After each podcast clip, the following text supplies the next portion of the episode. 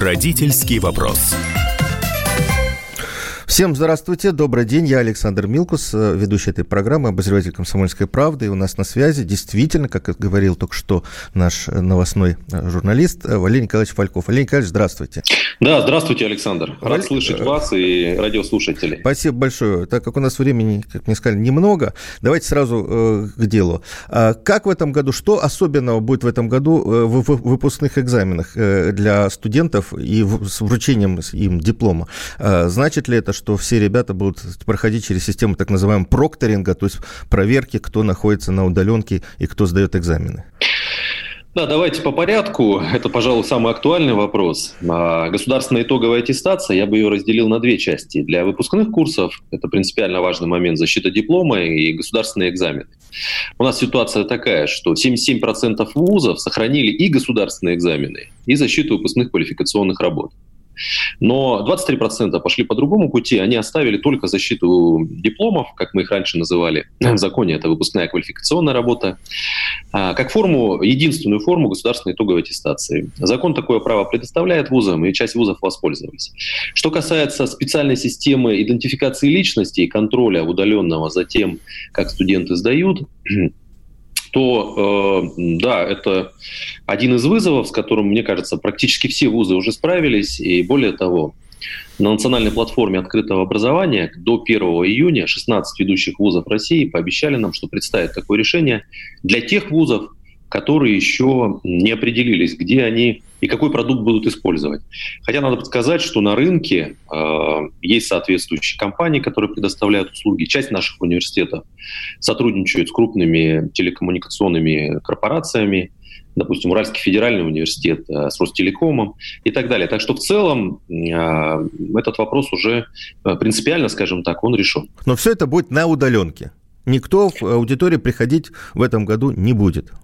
Смотрите, Александр, э, как ситуация складывается. Исходя из текущей, вот э, в данный конкретный момент, а, да, именно таким образом нацелены все вузы. Если вдруг ситуация в отдельных субъектах изменится в лучшую сторону, стабилизируется, mm-hmm. и будут соответствующие, да, будут соответствующие рекомендации а, Роспотребнадзора и э, глав субъектов, то есть решения э, органов власти региональных, которые позволят вернуться в аудитории, я думаю, все с удовольствием такой возможностью воспользуются. Но мы настраиваемся и готовы по такому не то чтобы пессимистичному, а реалистичному сценарию, если есть необходимость, организовать все дистанционно.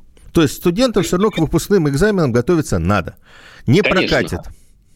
Не прокатит, как вы говорите. Но э, у нас есть такой еще момент, мы понимаем, что далеко не все можно сдать дистанционно. Есть специфика обучения в медицинских да. вузах, в инженерных вузах, в творческих вузах, потому что есть вещи, которые ну, просто по определению невозможны.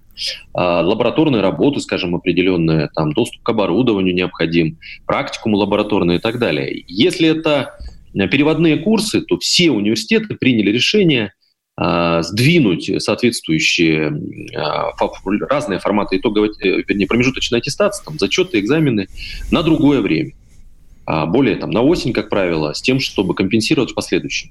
Опять же, законодательство нам такое позволяет, но это, в принципе, а, очевидное, логич, логически напрашивающееся решение, а, поскольку программу все равно студент должен освоить, ну, не на втором, скажем, курсе одну из дисциплин, пройдет, а на третьем курсе. Такое допустимо. А, Валерий Николаевич, вот мы с вами, э, когда говорили там э, несколько месяцев назад, как раз обсуждали поручение президента о существенном увеличении бюджетных мест в региональных вузах. Было такое поручение как раз 1 сентября. Я так понимаю, что ситуация-то у нас экономически не такая простая, и, в общем-то, организовать это достаточно сложно. Будет ли увеличение мест в бюджетных мест в региональных вузах с этого учебного года или все-таки со следующего? Ну, а бюджетные места в вузы на этот год были, выделены в прошлом году. В прошлом году, еще в мае. Так устроена система распределения контрольной цифры приема.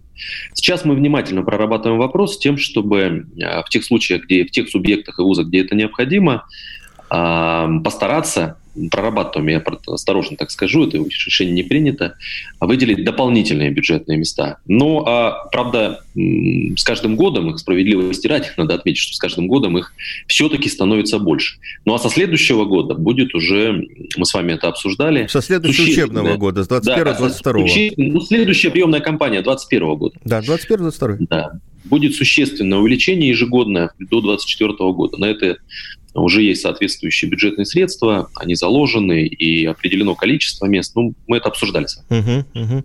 А э, какова судьба платных э, студентов? Э, понятно, что экономически не у всех семей может быть возможность Очень, в следующем да. году платить. Вы э, просили вузы оставить или не индексировать цены прошлого года. А какие еще да, есть это, решения? Это, это такое непростое решение при всей его кажущейся простоте, поскольку мы знаем, что бюджет многих вузов, он как раз э, во многом сформирован, исходя из э, платы за обучение студентов. Да? Следовательно, а, и зарплаты преподавателей напрямую взаимоувязаны. Все преподаватели сегодня работают. Я, кстати, пользуясь случаем, хочу поблагодарить, поскольку добросовестно в, эти сложные, в этот сложный период, многие из них по существу перешли на индивидуальную работу со студентами. И они еще больше времени тратят на то, чтобы обеспечить должное качество образования, а, поскольку необходимо было переработать тот материал, который они давали в традиционном формате, переработать и давать его ну, удаленно. И вот я со многими разговариваю, преподавателями из самых разных регионов, и чувствую, что они ну, все-таки сделали максимально возможное в этой ситуации и постарались именно обеспечить достойное качество. Поэтому, как бы, мне кажется, а какие-то э, дополнительные меры поддержки с платным студентом, может быть, да, вы сейчас говорили да, э, по поводу там, образовательных кредитов беспроцентных или с минимальным процентом? Да, по, по стоимости, по платным. Я почему про преподавателей, про качество? Потому что стоимость, э, она напрямую связана с качеством. Так уж у нас такой сегодня общественный дискурс, я бы сказал. По стоимости обучения на следующий год, с учетом всех обстоятельств, наиболее оптимальное решение, которое поддержали большинство абсолютно университетов, мы обсуждали его с президиумом Российского союза ректоров, и такое решение приняли коллегиальное университеты, о сохранении стоимости обучения на уровне 2019 года. Угу. То есть о, о неиндексации стоимости обучения. Но, но при, а этом, при этом, при этом, да. при этом у вузов, конечно же, остается возможность. У нас мы сейчас понимаем, что вузы получают от студентов огромное количество обращений по поводу рассрочек. И мы э, также этот э, разговор ведем и рекомендуем вузам максимальные рассрочки по возможности предоставлять. Но это всегда индивидуальная история. Но на этом же президиуме вы говорили о том, что, может быть, появится возможность у вузов самим устанавливать стоимость э, платного обучения. Это вот как может быть? Это документы надо менять. И в этом сказали очень хорошую фразу, что тот, кто будет демпинговать, будет подвергнут астракизму. Вот, э... Да. А, ну, потому что вузовское сообщество сплотилось, и, вы знаете, самое, так бы, мы привыкли всегда, что на регулятора оглядываемся, то есть на министерство. Вот в этот непростой период мы видим, что вузы, э, они многое сами регулируют и определяют, э, принимая решения коллективно, и все остальные уже так или иначе следуют ему. Поэтому, э, что касается стоимости обучения, здесь о чем идет речь? У нас есть нормативная стоимость обучения на бюджетные места, ну и, соответственно, мы даем возможность, соответствующий приказ уже подписан, вузам установить стоимость обучения на уровне 2019 года. То есть по тем нормативам, Но... не которые в этом году, а те нормативам, которые в прошлом году были, проще, если сказать. Но получается, Э, раньше было правило, что платное э, обучение не может, быть, не может стоить меньше, чем стоит обучение на бюджете за, э, по этой же специальности. А да. сейчас, если вузы будут сами устанавливать, вот как, как вы определите, они демпингуют или не демпингуют? Где критерий? А, критерий будет установлен в соответствующем приказе вот, который мы подготовили, там будет э, приказ. Э, просто в свое время, давайте посмотрим на историю вопроса. В свое время э, в разных вузах можно было за разную стоимость получить образование. Скажем, там, ну, для примера, возьмем какую-нибудь техническую специальность или инженерную. А, когда вам предлагали получить образование за, там, допустим, 30, 20 или 40 тысяч, при том, что в ведущих вузах это стоило там, в 3-4 раза дороже, И понятно, что это было обеспечено, поскольку это инженерная специальность или направление – было обеспечено там, соответствующей лабораторной работой, квалифицированными преподавателями, методическими материалами и так далее. По определению не может стоить меньше, чем какая-то э, э, сумма. Поэтому появился приказ, который привязывал э, стоимость на коммерческих местах, стоимости на э, бюджетных местах. А вот в этом году, с учетом специфики ситуации, мы даем вузам определенную свободу. Ну, конечно, не абсолютную. Сейчас вот э, определим размер минимальный размер а, и принцип, которым должны руководствоваться. А, то есть планка все равно будет задана министерством? Да, на определенные принципы будут заданы министерством. То есть ВУЗ не сможет произвольно любую стоимость установить. Не будет такого, что в одном ВУЗе, скажем, обучение по, ну, возьмем там, не знаю, по экономике будет стоить 20 тысяч, а в другом 120 тысяч. Угу. Потому что это, это неправильный подход. Валерий Николаевич, еще один, наверное, уже последний вопрос. А вот вы рекомендовали вузам развернуть программы трудоустройства студентов. И вот да. на, на нынешний период, и на лето. А как, если у вузов у самих, в общем-то, с деньгами не очень хорошо сейчас, а они еще должны как-то обеспечить студентов? Тем более, как я понимаю, и студенческие отряды в этом году вряд ли будут формироваться. А, ну, давайте начнем с того, что сегодня 149 вузов подведомственным Министерству науки и высшего образования уже участвуют в этой программе и трудоустроено больше 15 тысяч человек. А, речь идет, конечно... В вузах трудоустроено?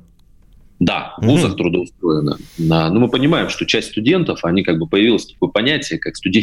студенческая безработица, да, условно, они были заняты, и по понятным причинам, в связи с ограничениями, они потеряли, хоть и небольшой, может быть, но источник дохода. Угу. Кто-то платил за обучение, кто-то на эти деньги жил, и мы понимаем, что студентам надо помочь. Поэтому оперативно, сначала там у нас было три вуза в качестве пилота опробовали, эта ситуация, мы видим, что понравилось, такой эксперимент, э, ну, как бы положительный положительные отзывы от студентов.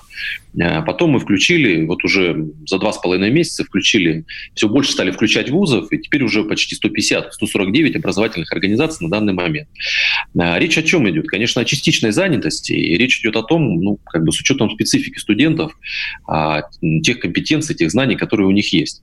Это, там, допустим, работа цифровыми ассистентами, работа консультантами-психологами, Почему студенты старших курсов по направлению психологии не могут? Могут, и они включаются. Это помощь, э, там, допустим, реализация образовательных программ для населения, курсы иностранного языка, помощь в подготовке школьникам к экзаменам, ну и так далее, и так далее. И это не сезонная вещь, мы планируем, что на лето это будет продолжено, а, это в том числе работа в приемных э, комиссиях. Ну и что касается а, вот вы упомянули справедливо про студенческие отряды. Да. Мы вместе мы проработали, прорабатываем вопросы, планируем трудоустройство а, большого количества студентов в летний трудовой семестр 2020 года. Поэтому я бы пока однозначно это направление, ну, что называется, не, не сбрасывал со счетов. Э, я бы все-таки посмотрел, как будет развиваться ситуация. Валерий Николаевич, если у вас есть еще время, можно еще один вопрос задать вам? Да, пожалуйста, только последний, если ага. можно. А, скажите, пожалуйста, вот э, своеобразное, вот на этом же президиуме было э, рассказано про своеобразную организацию выпускного вечера для студентов э, вместе вот с площадкой «Россия – страна возможностей». Это вот я не, могу, не очень могу понять. Это будет всероссийский выпускной для всех студентов российских вузов дистанционно? Это будет какой-то концерт? Вот как, как это вот вы, вы видите? Да, мы с такой инициативой вышли министерство и совместно с Российским союзом ректоров а, и общественной организацией «Россия – страна возможностей» планируем в первой декаде июля провести впервые всероссийский выпускной. А, мы исходим из того, что, ну, как бы, реалии текущего дня, исходим из того, что в основной своей части он будет готовиться, он будет онлайн. Но, судя по всему, если ситуация будет более благоприятна в отдельных субъектах, то у нас будет такой смешанный формат. Где-то будет возможность, может быть, и а, провести в нормальном офлайновом формате, как сегодня говорят.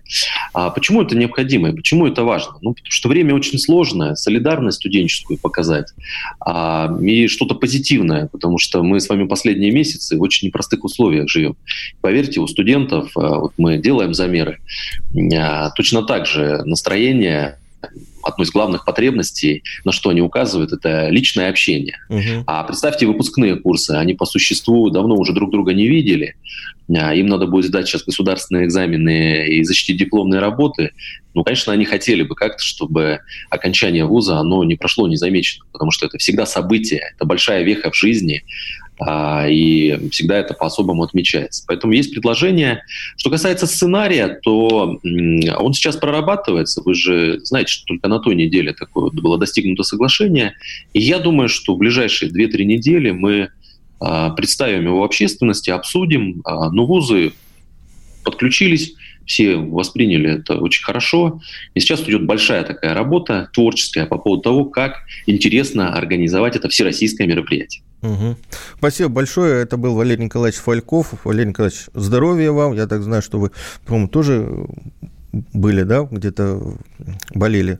А, чтобы все у вас было хорошо, и все у студентов было хорошо. Мы надеемся, что все получится. Спасибо большое. Самара 98,2. Ростов-на-Дону. Иркутск. 89,8. 91,5. Владивосток. 94. Калининград. 107,2. Казань. 98,0. Нижний Новгород. 92,8. Санкт-Петербург. 92,2. Волгоград. 96,5. Москва. 97,2. Радио «Комсомольская правда». Слушает вся страна.